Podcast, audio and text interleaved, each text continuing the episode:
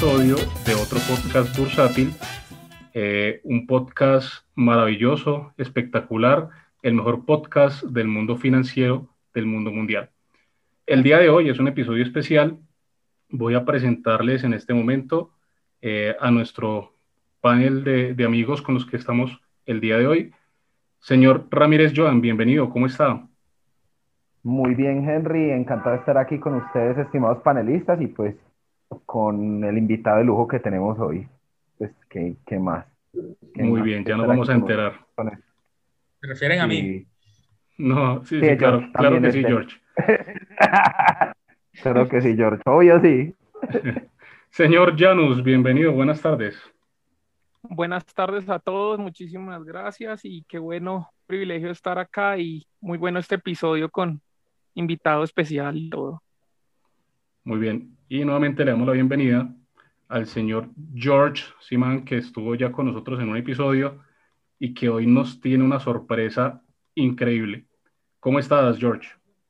Gracias, Henry, panelistas. Joan, Félix, allá en Medellín, muchos saludos. Bueno, eh, sin más preámbulos, vamos a, a, lo importante hoy. Tenemos eh, a una persona que nos va a enriquecer mucho el debate en la comunidad bursátil, eh, que llevamos tantos años en esto eh, y creo que nos va a aclarar muchas cosas. Eh, se trata del nada más y nada menos que el señor Cristian Daes, CEO, presidente de Tecnoglass, la única empresa colombiana que cotiza hoy en día en el Nasdaq y que, que, también pues estuvo cotizando unos cinco años, creo, en, en la BBC eh, y que acaba de hacer el desliste. Y bueno, que, que, es una empresa que nace en 1994, en el 2013 entra al Nasdaq, genera miles de empleos en Barranquilla, ubicada en la zona industrial de Barranquilla, orilla del, del río Magdalena, el imponente río que tenemos, que ojalá lo aprovechemos más. Y sin más preámbulos, dejo agradeciéndole mucho a Cristian que haya sacado un rato de su tiempo para atendernos. Cristian, muchos saludos. Espero estés muy bien tú y tu familia. Bravo, bravísimo. Muchos saludos a todos, contento de estar aquí. Eh, no fue sino que George diera la orden y aquí estamos cumpliendo. Gracias. gracias. George es el patrón, el que manda aquí. No soy tanto como dice el poema, pero gracias, gracias. No me gracias, de verdad. Bueno, en fin, de verdad que eh, un honor que, que, estés hoy con nosotros, eh, Chris, y bueno, tenemos algunas, algunas inquietudes, algunas preguntas, algunas relacionadas, por supuesto, con, con, lo que nos atañe, que es la bolsa, y otras un poco más como, como de, de, temas personales tuyos, de, de, tu forma de ser empresarial, que creo que es importante, pues, que, que conozcan todos nuestros, nuestros oyentes. Eh, Cris, yo tengo una pregunta, eh, pues, dada como la, la, experiencia que has tenido con, con, con Tecnoglass. Eh, y digamos que parte de tu historia nace eh, pues aquí en, aquí en Colombia, en Barranquilla, pero tus estudios principales los hiciste en Estados Unidos. Ahí la pregunta es, ¿vale la pena estudiar en Colombia? Hombre, yo, yo estudié bachillerato en el Colegio San José y elemental, 13 años en el Colegio de San José de Jesuitas, eh, una formación excelente yo siempre he pensado que las universidades son buenas y que uno definitivamente se tiene que graduar de algo porque es un momento en donde uno está adquiriendo conocimientos y adquiere responsabilidades, te demuestras de que eres capaz.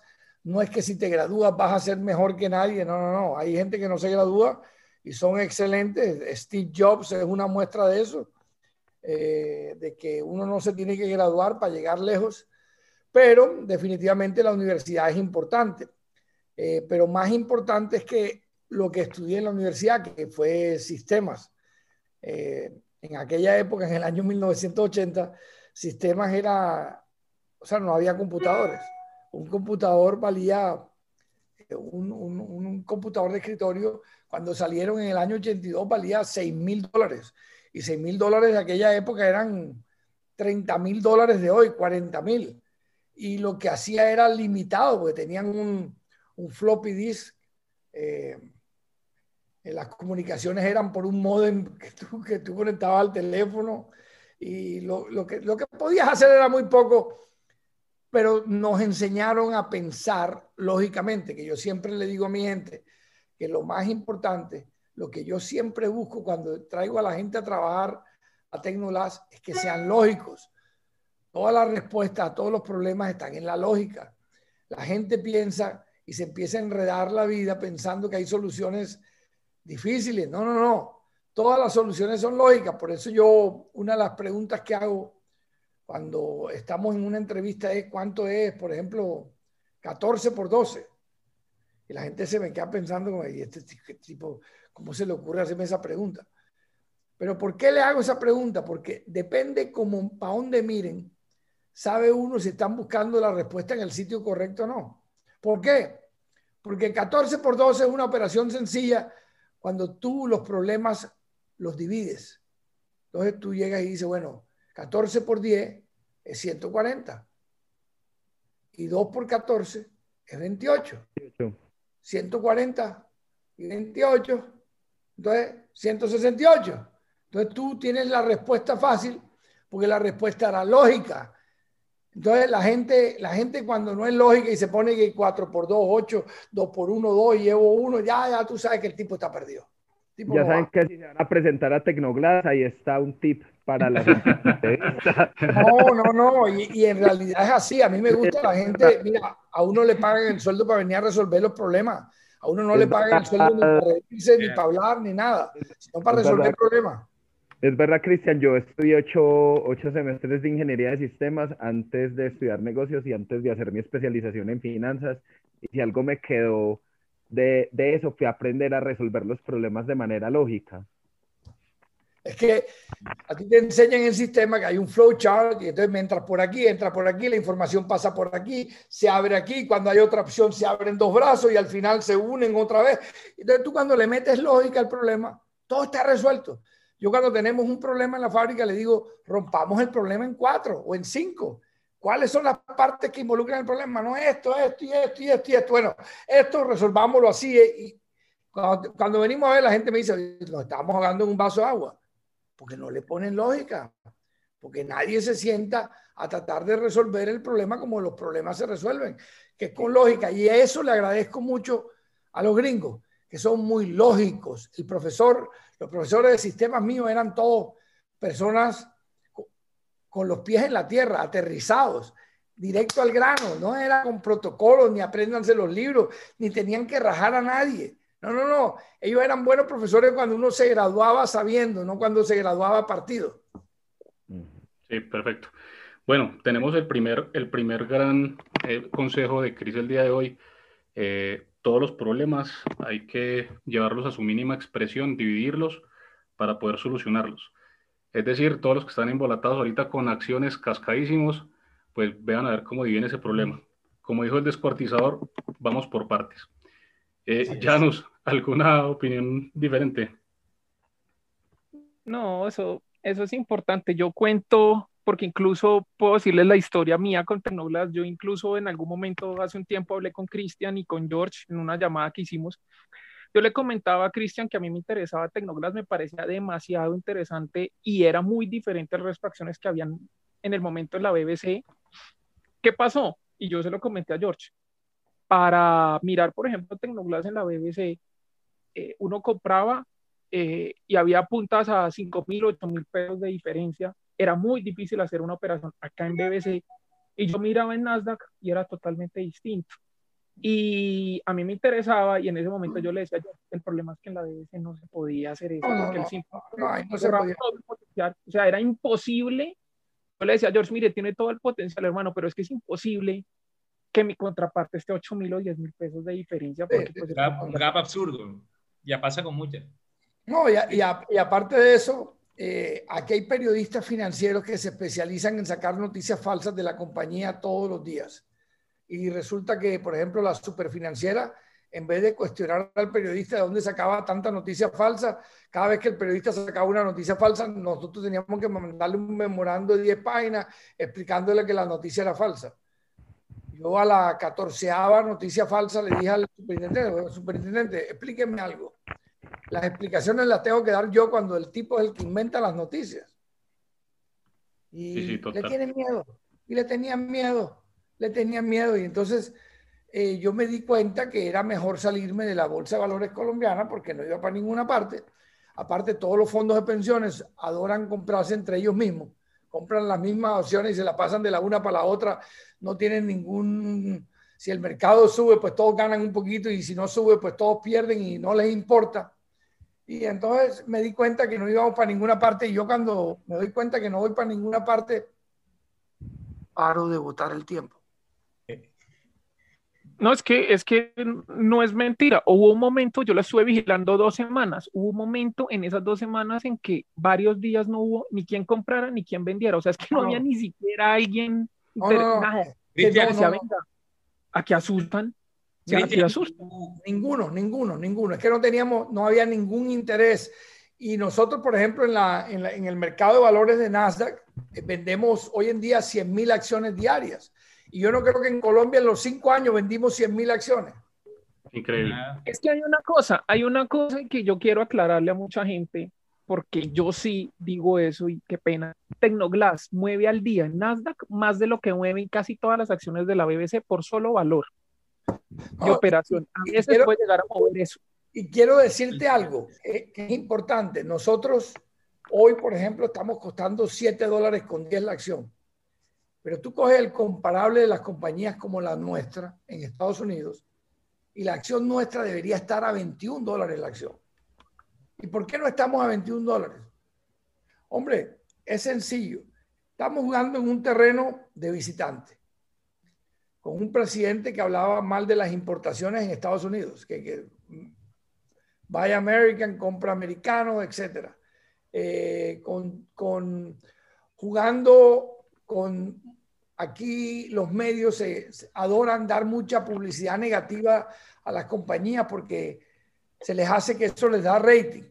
Y resulta que las compañías cuando están en el sector bursátil, todas estas noticias las afectan. Por ejemplo, la, cuando nos involucraron en la venta de boletas de la federación, sin tener nada que ver nos inventan una noticia como esa y no había una reunión con inversionistas donde los inversionistas no preguntaran qué fue lo que pasó con la reventa de la boleta y nosotros por qué andábamos revendiendo boletas.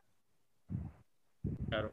Cristian, tú, eh, y, esto creo que me lo va a complementar alguno del panel, yo encontré unas declaraciones tuyas hace un tiempo en el diario La República diciendo y, textualmente decía eh, que en la BBC había una carga fuerte de reportes, costos y gestión administrativa que no estaba siendo compensada con los beneficios tangibles de permanecer en ella. Comparado con, con, con, el Nasdaq, con el estilo gringo pragmático que nos esposaste ahora en la educación universitaria tuya, ¿cuál es esa, en general, cuál es esa sobrecarga que, a lo que te expone en, en la BBC? Lo, lo, lo, en, la, en, en, la, en Estados Unidos te dicen qué es lo que tú tienes que reportar, cómo lo debes reportar, y tu auditor lo certifica. Y punto. Aquí en la BBC, como te digo yo, o sea, un día decidimos cambiar a, a un... Íbamos a las reuniones con el, el, el, Chief Financial Officer de Tecnolabs, era Joaquín Fernández. Entonces Joaquín Fernández no hablaba inglés. Entonces había que llevar al segundo de él a las reuniones que sí hablaba inglés. Entonces la gente preguntaba, oye, ¿por qué siempre viene el segundo del, del, del financiero si a estas reuniones normalmente viene el primero, el financiero. Entonces le dije, hombre, Joaquín lleva 40 años con la empresa y yo no le quise quitar el título. Pero, oye, es que esto no se ve bien, que estés viniendo con el suplente y no con, el, con la persona que es. Entonces le dije a Joaquín, bueno, Joaquín, encárgate tú de la presidencia financiera del grupo en Colombia y pasemos a Santiago Giraldo a ser el CFO de la compañía que es el que hablaba inglés para que pudiera ir a todas las reuniones. Creo que el titular fue Cayó el financiero de Tecnolas. increíble. y, nos tocó salir a explicarle en 29 páginas a la superintendencia financiera que no se había caído en ninguna parte. Era un simple cambio administrativo que habíamos hecho para que complacer a los inversionistas gringos que estaban pidiendo que la persona, el financiero, hablara inglés, que es lo más natural que hable inglés. Claro, claro, claro. Bueno, hay una pregunta que, que se nos deriva de, de, de, esas declaraciones de pues, la importancia que tiene en Estados Unidos. De hecho, pues la, la, venta, la gran venta que hacen ustedes es en Estados Unidos más que en Colombia. Eh, ¿Alguna vez han pensado en trasladar sus operaciones a Estados Unidos? Sí, sí, sí hemos pensado y lo que pasa es que uno, uno cuando nace en Barranquilla tiene como el ombligo que, lo, que no lo quiere dejar ir y uno a veces evalúa. No creo que hay veces que a uno le da ganas de salir corriendo porque el país es un país de gente que todo el mundo te vive atacando por nada. O sea, es, como, es como tratar de que nadie sobresalga para que todos luzcamos igual de mediocre. Entonces, uno trata de hacer las cosas y siempre hay le buscan la maldad a, los temas y, y, cómo enredarte en diferentes cosas. Y uno hay veces que amanece con ganas de irse, pero, pero Barranquilla es... Nosotros, como buen palestino, no tenemos patria en Palestina y queremos, tenemos como la patria chiquita que es Barranquilla y de Barranquilla sería como claudicar por segunda vez en 100 años. Y nosotros queremos quedarnos en Barranquilla, producir muchos empleos en Barranquilla, seguir creciendo en Barranquilla y que cuando se hable de vidrios y ventanas en el mundo la gente mencione el nombre de Barranquilla. ¿Por qué? Porque en Barranquilla ya vamos a tener planta de flotado, planta de ventana, coating, eh, extrusoras de aluminio y queremos que tenerlo todo junto en un mismo sitio. Queremos ser la integración vertical completa. Cabe, cabe recordarle a la, a la gente que no se escucha, Cristian, que, que Tecnoglass es altamente enfocada en eso, ¿no? Hacia el valor agregado, ¿no? Es porque alguna vez vi por ahí una entrevista donde hablaban simples vidrios, que tiene un vidrio, pero, pero eh, es de los pocos casos en Colombia y en Barranquilla donde de verdad se le imprime valor agregado a la cadena de producción. Eh, y tal es así que la competencia fuera, pues lo dice todos los números. Eh, Nosotros convertimos 80 millones de materia prima en 375 millones de facturación. Tremendo el valor agregado. es inmenso. Eh, por eso tú ves, por ejemplo, mi competencia tiene el, el, el 11% de vida, una, y la otra tiene el 17% de vida. Nosotros tenemos el 28% de vida, 27% de vida. Le llevamos 10 puntos de vida por encima. Y encima de eso estamos subiendo el porcentaje de vida cada año. Nos lo estamos ganando adicional. La compañía ya tiene 100 millones de dólares. Este año termina con 100 millones de dólares de vida, que es, una, eh, es un número muy bueno. Eh, si tú lo multiplicas por los múltiplos de Estados Unidos, la compañía debería estar costando 1.200 millones de dólares, que es lo que valdría en Estados Unidos una compañía de ese vida y la, la compañía nuestra vale en la bolsa 400 millones, 360 o 370. Pero como, como ustedes bien lo saben y ustedes son profesionales de esto, uno no, no pierde la plata hasta que uno vende las acciones. Eh, yo tengo la firme convicción que con el tiempo vamos a demostrar que nuestra compañía vale tres veces lo que vale hoy. Y que simplemente que el inversionista americano vaya cogiendo confianza en que aquí se están haciendo las cosas bien y se van a seguir haciendo bien. Y por eso estamos dedicados a, a seguir siendo eficientes. No sé si vieron la noticia que bajamos, teníamos un bono que pusimos en Estados Unidos al 8.3%, conseguimos plata ahora al 3,5%. Eso significa un ahorro de 11 millones de dólares en intereses anuales nada más. Eh, la compañía va dando unos pasos gigantescos hacia adelante. Eh, y nosotros, si, algo nos ha enseñado la vida es a ser pacientes. Entonces, ahí vamos bien, estamos contentos, agradecidos con la vida, haciendo lo que nos gusta y sobre todo disfrutando el paseo. Excelente. Cristian, eh, yo tengo una pregunta, ya, que a ver si Henry me deja hablar porque si no, no me deja preguntar este berraco.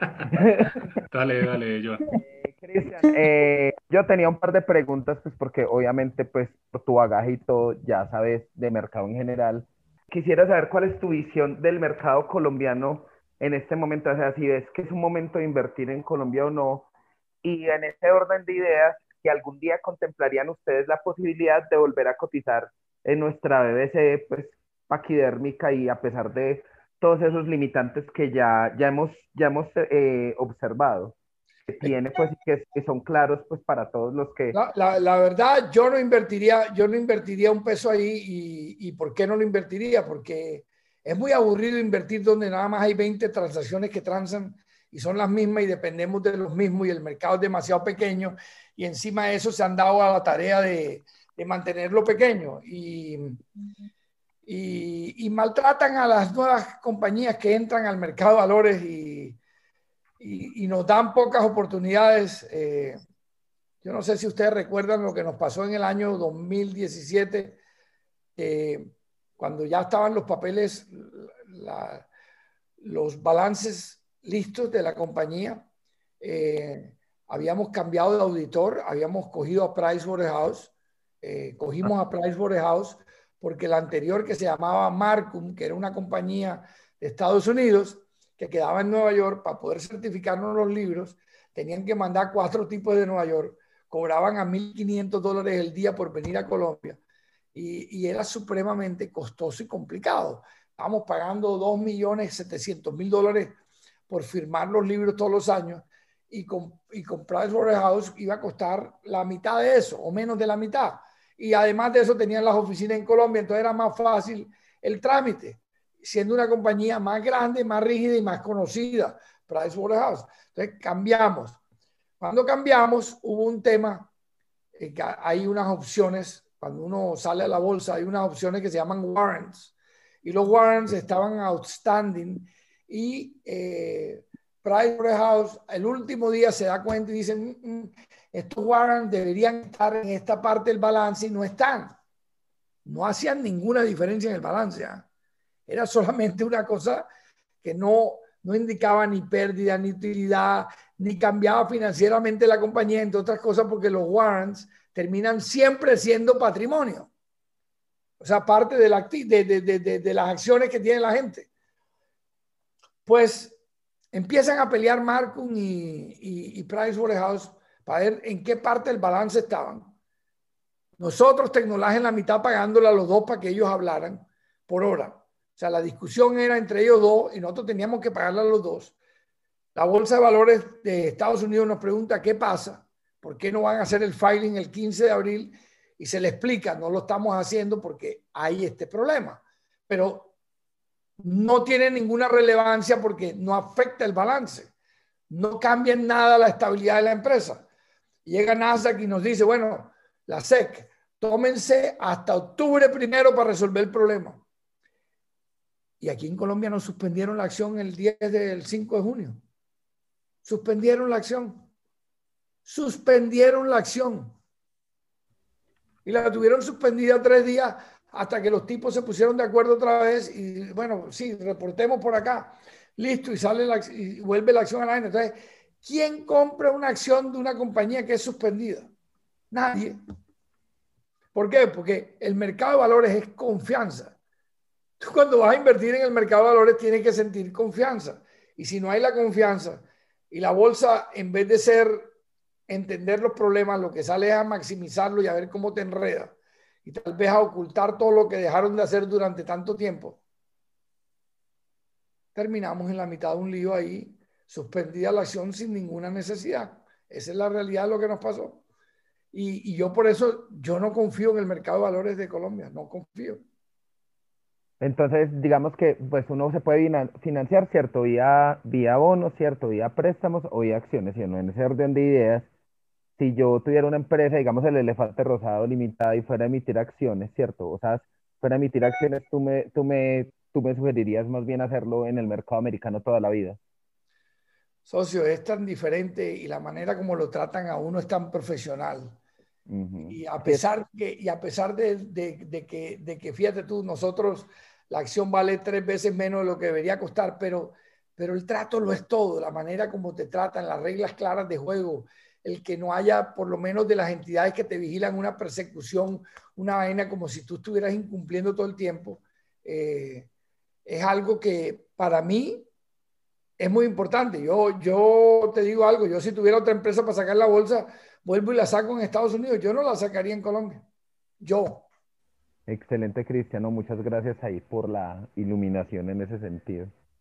Moderador, por eh, favor. Él ha dicho cosas desde el punto de vista de empresario que, que pensamos, creo que todos los que tenemos algo de experiencia en esto como minoritarios. Bueno, Félix, ¿tienes alguna pregunta?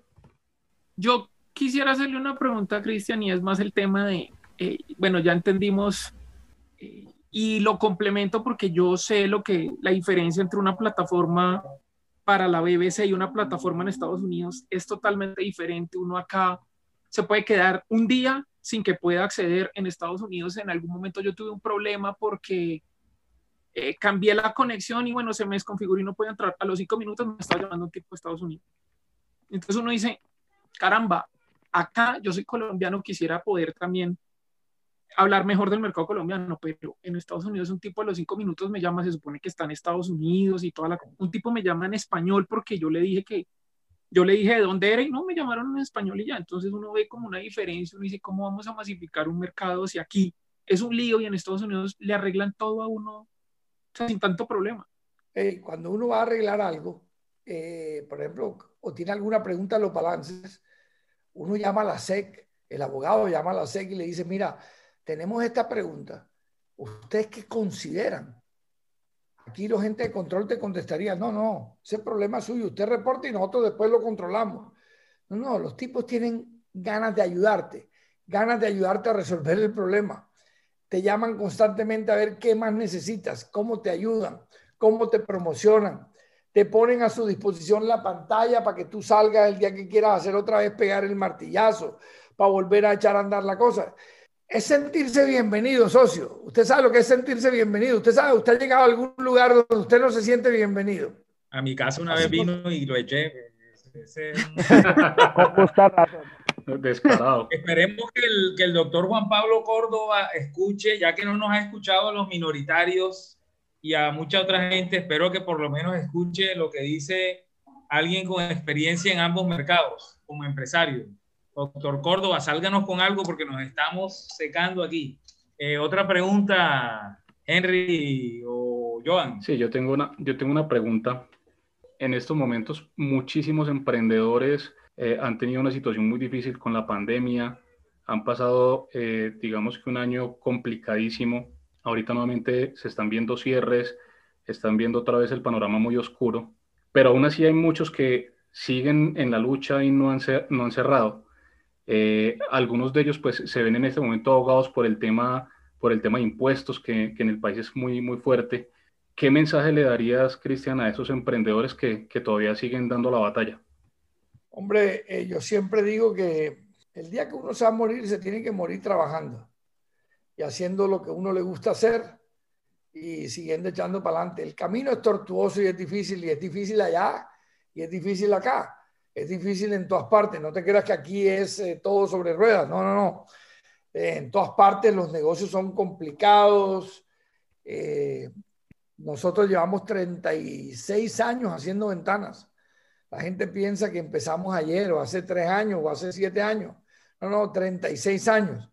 El diablo sabe es por, por, por viejo y no por diablo. Entonces, uno no puede fallecer ni dejar de hacer las cosas porque no hay resultados inmediatos. Yo prefiero que no haya resultados inmediatos porque cuando el resultado es inmediato no es duradero.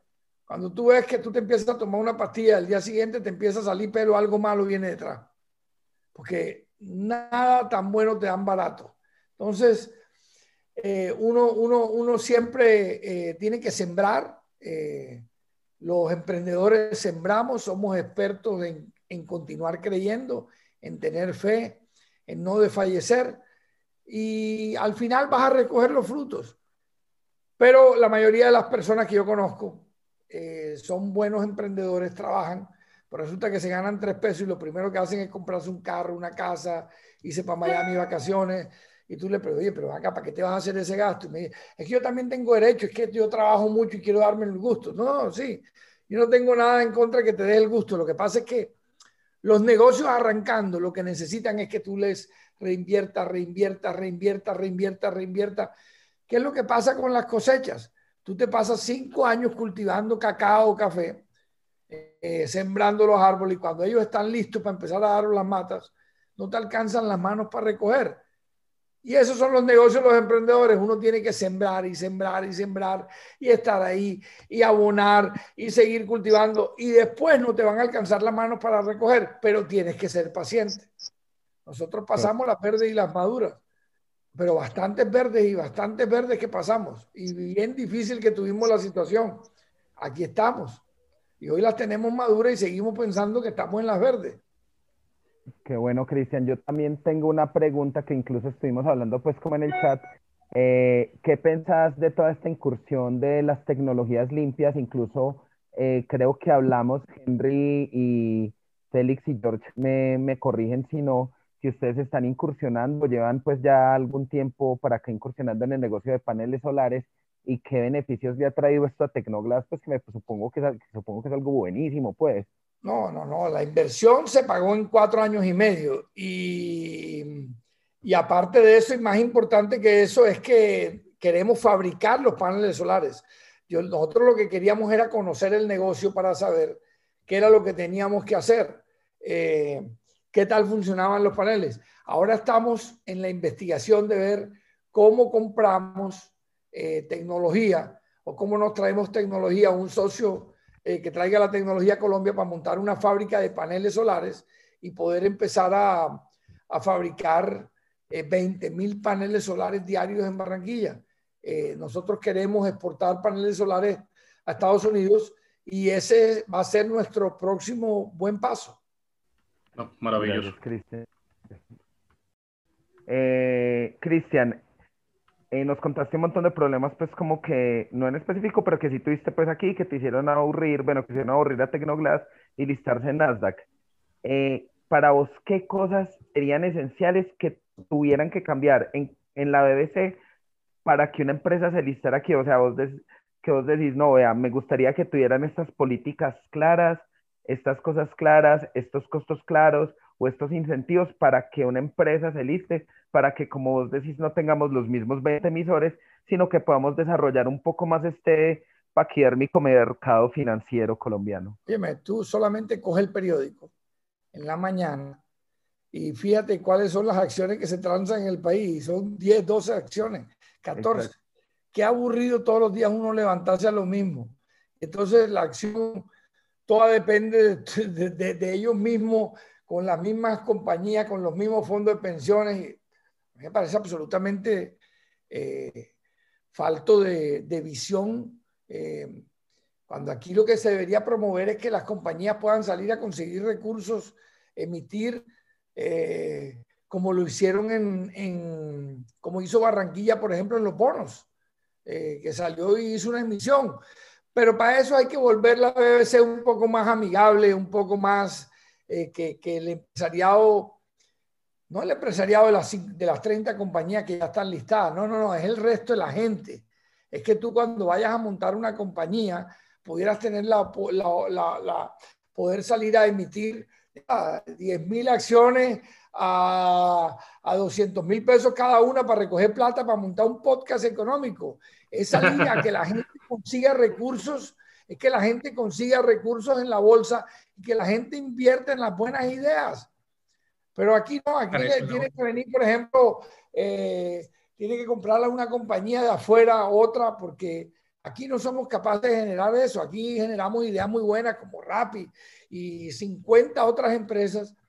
Todas se van a buscar financiamiento por fuera, porque el país no tiene una manera de eh, financiar a sus empresas porque el dinero lo tienen todo cautivo. El dinero hay que ponerlo a rodar. Cuando tú pones a rodar el dinero, el dinero crea más dinero. Cuando tú no ruedas el dinero, el dinero se queda estancado, que es lo que, en mi opinión, es lo que pasa en Colombia. En Colombia no hay empresas nuevas porque este es un país donde trabajar es un delito. Aquí el que trabaja es sospechoso. Y en cuanto a regulaciones de la BBC como tal, para poder... las, regulaciones, eh, las regulaciones son lo de menos, es el ambiente hostil que hay alrededor de eso. ¿Tú sabes cuántas cartas de la SEC nosotros hemos recibido preguntándonos eh, aclaración de algo? Creo que una o dos en 10 años. Y recibimos dos por mes de la superfinanciera. ¿Eh? Yo lo que te quiero decir es que eso tiene que cambiar. ¿Y qué es lo que tiene que cambiar? Ser empresario no es un delito. ser las bolsas tienen que ser unas facilitadoras de negocios para que los capitales se consigan, para que la gente crezca su patrimonio y crezca su, su, su plan de retiro. Pero mientras lo tengamos en 20 empresas, es bien complicado.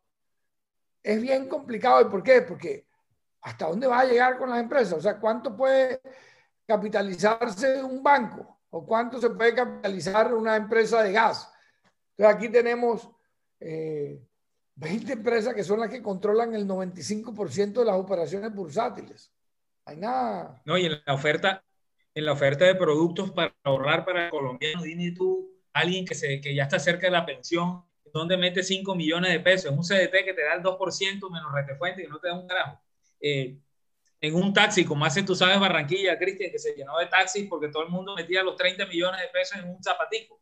Y así. Entonces no hay eso que, que tú bien dices, ¿no? No hay esa... Pero porque no hay, porque, porque no hay la dinámica. Pero tú, tú vienes a ver y, y la gente que invirtió en la bolsa de valores de Estados Unidos, tú miras hace 30 años y tú miras lo que la bolsa ha avanzado y ha crecido el, el 3000%. Ves y mira cuánto ha crecido la operación, las operaciones, cuánto ha medido el valor en Colombia.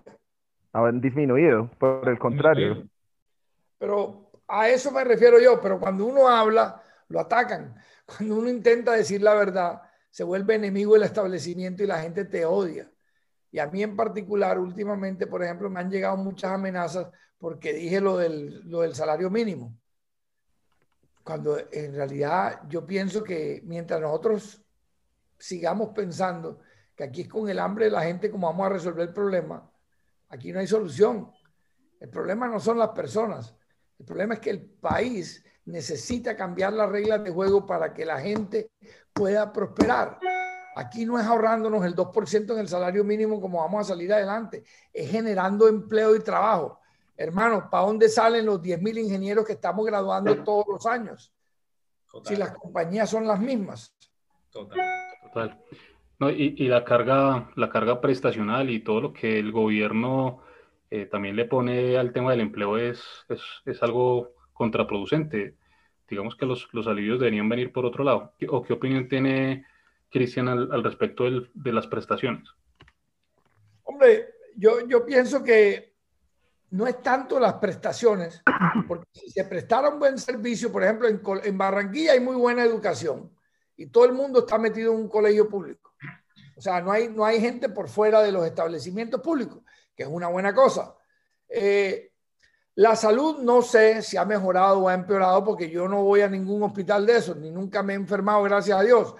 Pero oigo de que sí, que se han proliferado los establecimientos de la salud pública.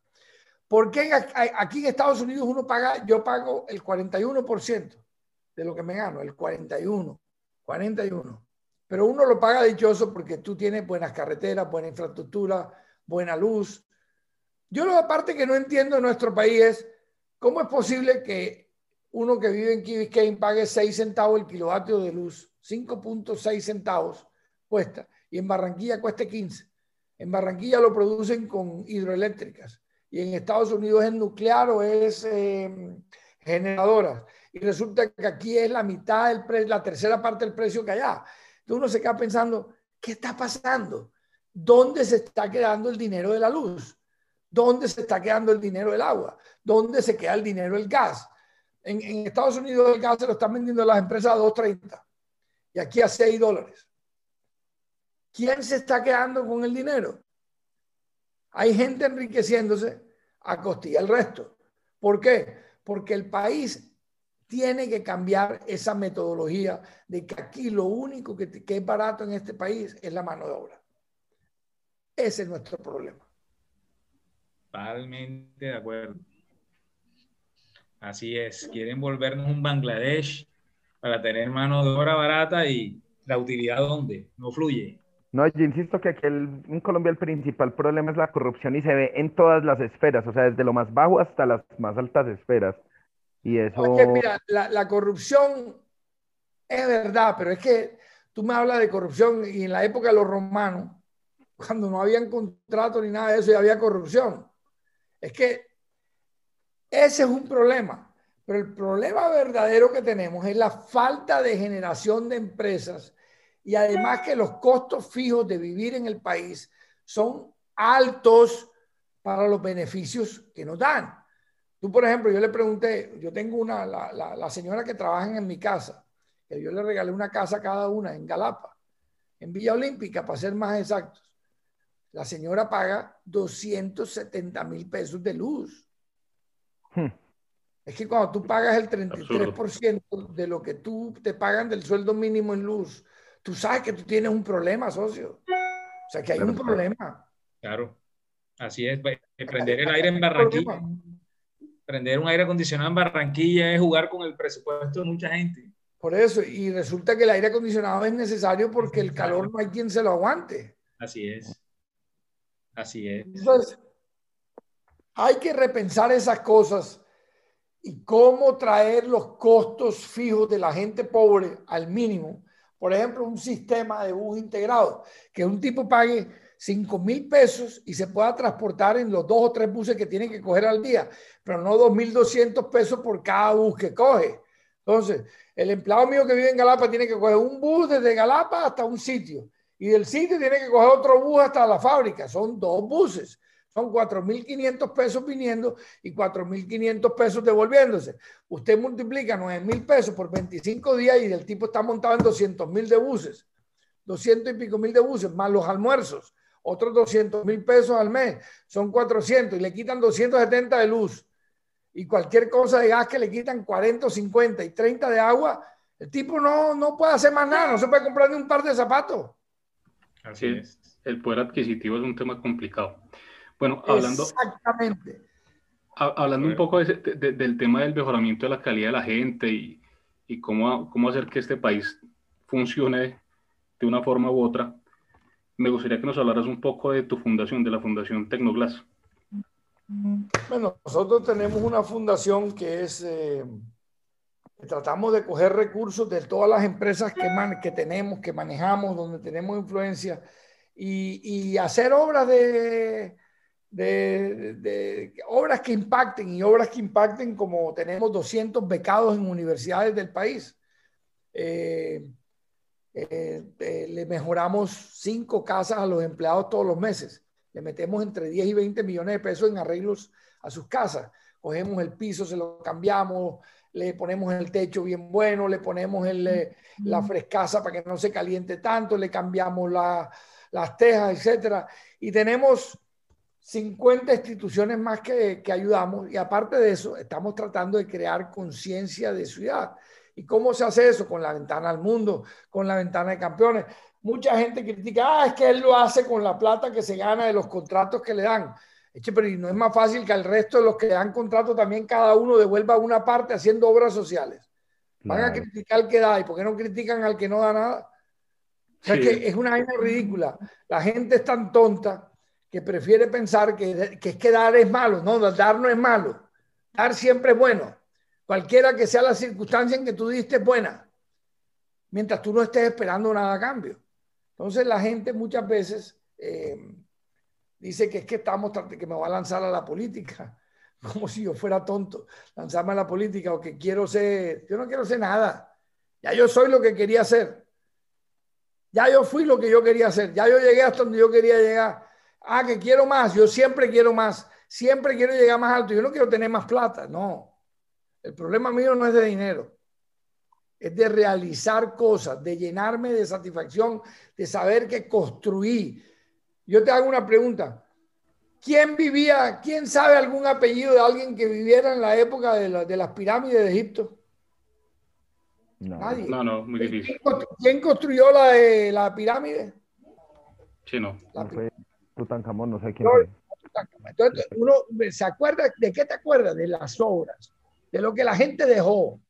Pero la gente no deja dinero. Es tonto pensar que tú vas a dejar dinero y vas a ser recordado. El dinero te lo vuelve mierda a tus hijos a los tres días. Las obras no. Tú construyes un hospital, construyes un colegio, construyes, construyes unos monumentos, construyes unas plazoletas, das, das cosas que, que, que, que te guarden para la posteridad, que cuando tú no estés ahí la gente diga, eso lo construyó este tipo. Pero no, no, no, esto no es con acumulación de dinero. que entre otras cosas es la clave del fracaso de la mayoría de la gente. La gente todo lo mide por dinero. Y lo único que yo nunca he medido es el dinero, sino la satisfacción personal en los negocios que hago. Muy bien, Janus. Yo quería preguntarte una cosa. A mí me gusta mucho leer, me interesan mucho los libros tu favorito, alguien que nos esté escuchando y diga, hey, ¿qué lee Cristian Daes? Un libro que le pueda recomendar a la gente que valga la pena, que no sea esos típicos de ámate y triunfa, porque esto tampoco es solamente de quererse y triunfar y ser positivo, sino también de ser realista y saber que llegar a ser, eh, llegar a tener, a tener Tecnoglass no es solamente de ilusiones, sino también de que hubo que trabajarle y hubo que sufrirle. Y, yo yo leo los libros acerca de gente como Steve Jobs. Yo me encanta, me encanta, aunque no lo creas, leer la Biblia. La Biblia, todo lo que uno vive todos los días ya está escrito ahí. ¿ah? Y escrito hace dos años, igualito. Y todas las situaciones que tú revives son las mismas. Me encanta leer eh, actualidad de, noticias independientes. Yo leo 25 periódicos cuando me levanto. Entre las cuatro y media de la mañana y las seis y media de la mañana he leído todos los periódicos. Eh, yo leo New York Times, el Wall Street Journal, el Washington Post, el Miami Herald, el, Heraldo de Barranquilla, el Tiempo, el Espectador, Semana. Eh, yo trato de leer, a mí no me gusta leer chismes, a mí me gusta leer noticias, noticias, cosas que, o sea, a mí no me gusta la, eh, la espectacularidad. Yo no, yo no busco el periódico para ver a quién jodieron, sino de informarme qué es lo que está pasando en el mundo para poder entender el entorno en el cual estoy viviendo. Entonces, yo cuando se refiere a la lectura, a mí, yo cuanto libro cojo en mis manos, lo leo, me encanta. ¿Por qué?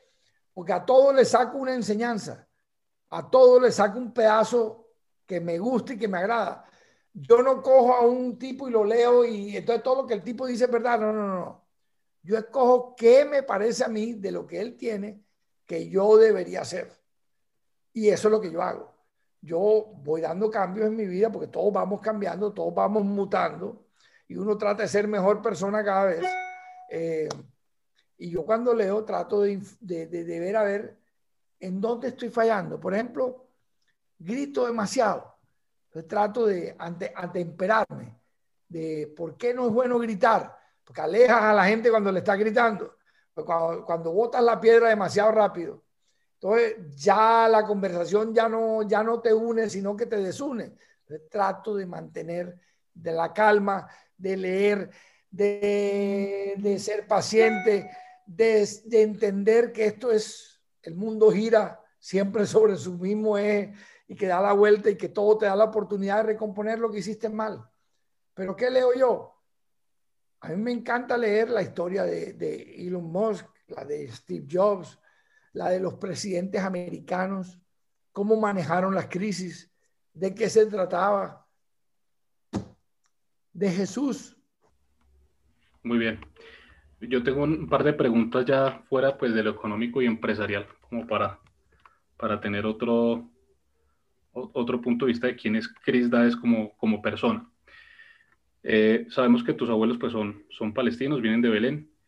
Eh, ¿Cuál es el plato favorito, la comida favorita de Cris es de los abuelos?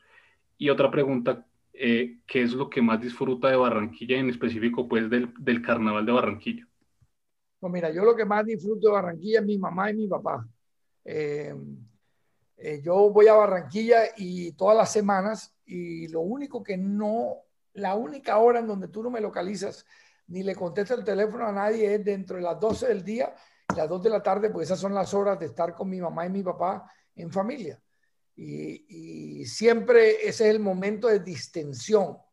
Ahora, ¿cuál comida me gusta? Toda. Yo, yo, en mi casa hay comida árabe diario, hojitas de parra, marmaón, eh, patush, eh, falafel, eh, la orejita de gato, el, el Toda la comida árabe. Nosotros comemos árabe todos los días. Eh, por eso perder peso es tan difícil cuando uno es hijo de una familia árabe, porque mi mamá, si yo no como, eso es que no te gustó la comida, estás bravo, está bravo porque no quieres comer, come, come, come, come, come.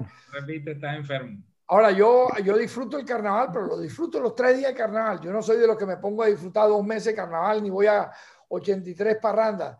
Yo no, no tomo muy frecuentemente, tomo una vez al mes si acaso. Soy una persona tremendamente espiritual, tremendamente con los pies en la tierra. La plata es una porquería. Lo peor que yo tengo es tener dinero. Yo sé que todo el mundo me dice, ah, claro, lo dice porque lo tiene. No, no, no. Tú cuando tienes un amigo, sabes por qué se acerca a ti, yo no. Entonces, es muy, es muy complicado uno no poder aceptarle una invitación a alguien sin saber que la persona tiene un interés en ti. Y, uno a veces quiere tener unas conversaciones eh, normales, sin preocupaciones, eh, sin tener que cumplir con ningún requisito ni protocolo y poder estar en familia, que es lo más importante, llenar el espíritu, el corazón, el alma y, y ser humilde. Yo no cacheteo a nadie cuando voy subiendo porque no quiero que me levanten a patar cuando venga bajando y todos vamos a bajar un día, porque todo lo que sube baja, compadre. Así que yo no me creo más que nadie, ni nunca aspiro a ser más que nadie, ni quiero tener más que nadie, ni me mido, yo no quiero ser rico, sino sabroso. Eh, entonces, por eso la vida, mía es diferente. Yo soy una persona que vivo tranquila, feliz. Tengo problemas, tengo múltiples preocupaciones, pero, pero las vivo en mi fe, las vivo tranquilo, vivo con mi familia, adoro a mi mujer, a mis hijos soy una persona normal. George, ¿tú alguna vez me has llamado que yo no te conteste enseguida? Ah, al contrario. La verdad que sí. Y eso que, yo, yo empecé contigo peleando por, ¿te acuerdas? Tú siempre peleas con todo el mundo. yo creo, Eso es cierto, eso es cierto. Pero, pero, él no, pero él no lo hace por maldad. Es, esa es su forma de ser, pero, pero mira, yo no soy una persona de los que a mí, a mí tú me llamas y tú puedes estar seguro que mañana tú me llamas y yo te voy a contestar el teléfono. Independientemente de para lo que sea. Y si te puedo servir, yo te voy a servir. ¿Pero por qué? Porque yo creo que en esta vida la cadena funciona. Que uno ayuda a la gente y al final Dios te ayuda a ti. Así es, así es. No, y, y, siempre una persona que da la cara, eh, una persona que da la cara. Eh, y, corrijo, y corrijo mis errores. Cuando hay algún error que estoy cometiendo, soy el primero en hacerme un examen de conciencia y decir, estás cometiendo un error, enderezalo. Así es, así es. Empecemos. Eh, eh, a mí un familiar tuyo me salvó la vida cuando yo tenía un mes de nacido, con el doctor Neymar, que el doctor Jorge Dáez, me salvaron la vida cuando yo tenía un mes de nacido también, me acuerdo. Bueno, no me acuerdo de esa vez, sino que esa es mi historia personal. Y hombre, mira, eh, algo importante que es que la gente del interior cree que Barranquilla es solo carnaval. En el himno de Barranquilla hay algo que dice, una estrofa que dice, Barranquilla sabe cantar y sobre el yunque martillar. Sí, claro. Una estrofa muy linda de nuestro himno.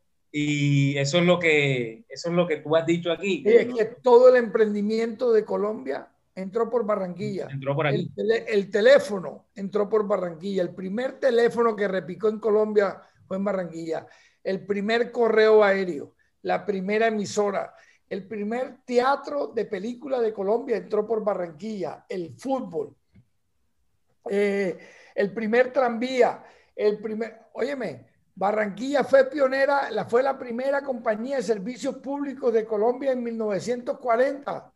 Eh, el progreso entró por Barranquilla, pero Barranquilla después entró en, un, en una parálisis entre los años 60 y 90 en donde no pasó nada. ¿Pero por qué? Se murió la dirigencia. Tal vez, no, tal vez estuvimos demasiado pegados al, al éxito de Santo Domingo. ¿Qué significa eso? Que el día que Santo Domingo decidió irse, que se fue, mudó, se mudó para Bogotá y se llevó a Bianca, se llevó Cervecería Águila, se llevó eh, Aluminio Reino, la acabaron, el astillero lo cerró, Cofinorte lo cerraron, Unial lo cerraron, Barranquilla quedó huérfana. ¿Por qué? Porque no había emprendimiento. Todo el mundo quería trabajar en una empresa. Yo cuando voy a la universidad le digo a la gente, óyeme, no estudien esto para venir a trabajar conmigo. Ustedes tienen que salir graduados de aquí para salir a montar empresas. El país lo que necesita es montar empresas. Necesitamos empresas que generen empleos. No necesitamos más empleados. Y yo por eso me parece una magnífica idea. Así ustedes a veces se, se mufen de ustedes mismos y se rían de que el, podcast que es pequeño, que no tienen, hey, tienen su empresa, tienen, están generando ideas, le están generando pasión a otras personas, que es lo más importante en la vida, empezar y crear el movimiento para que la gente de ahí eche la vuelta a andar.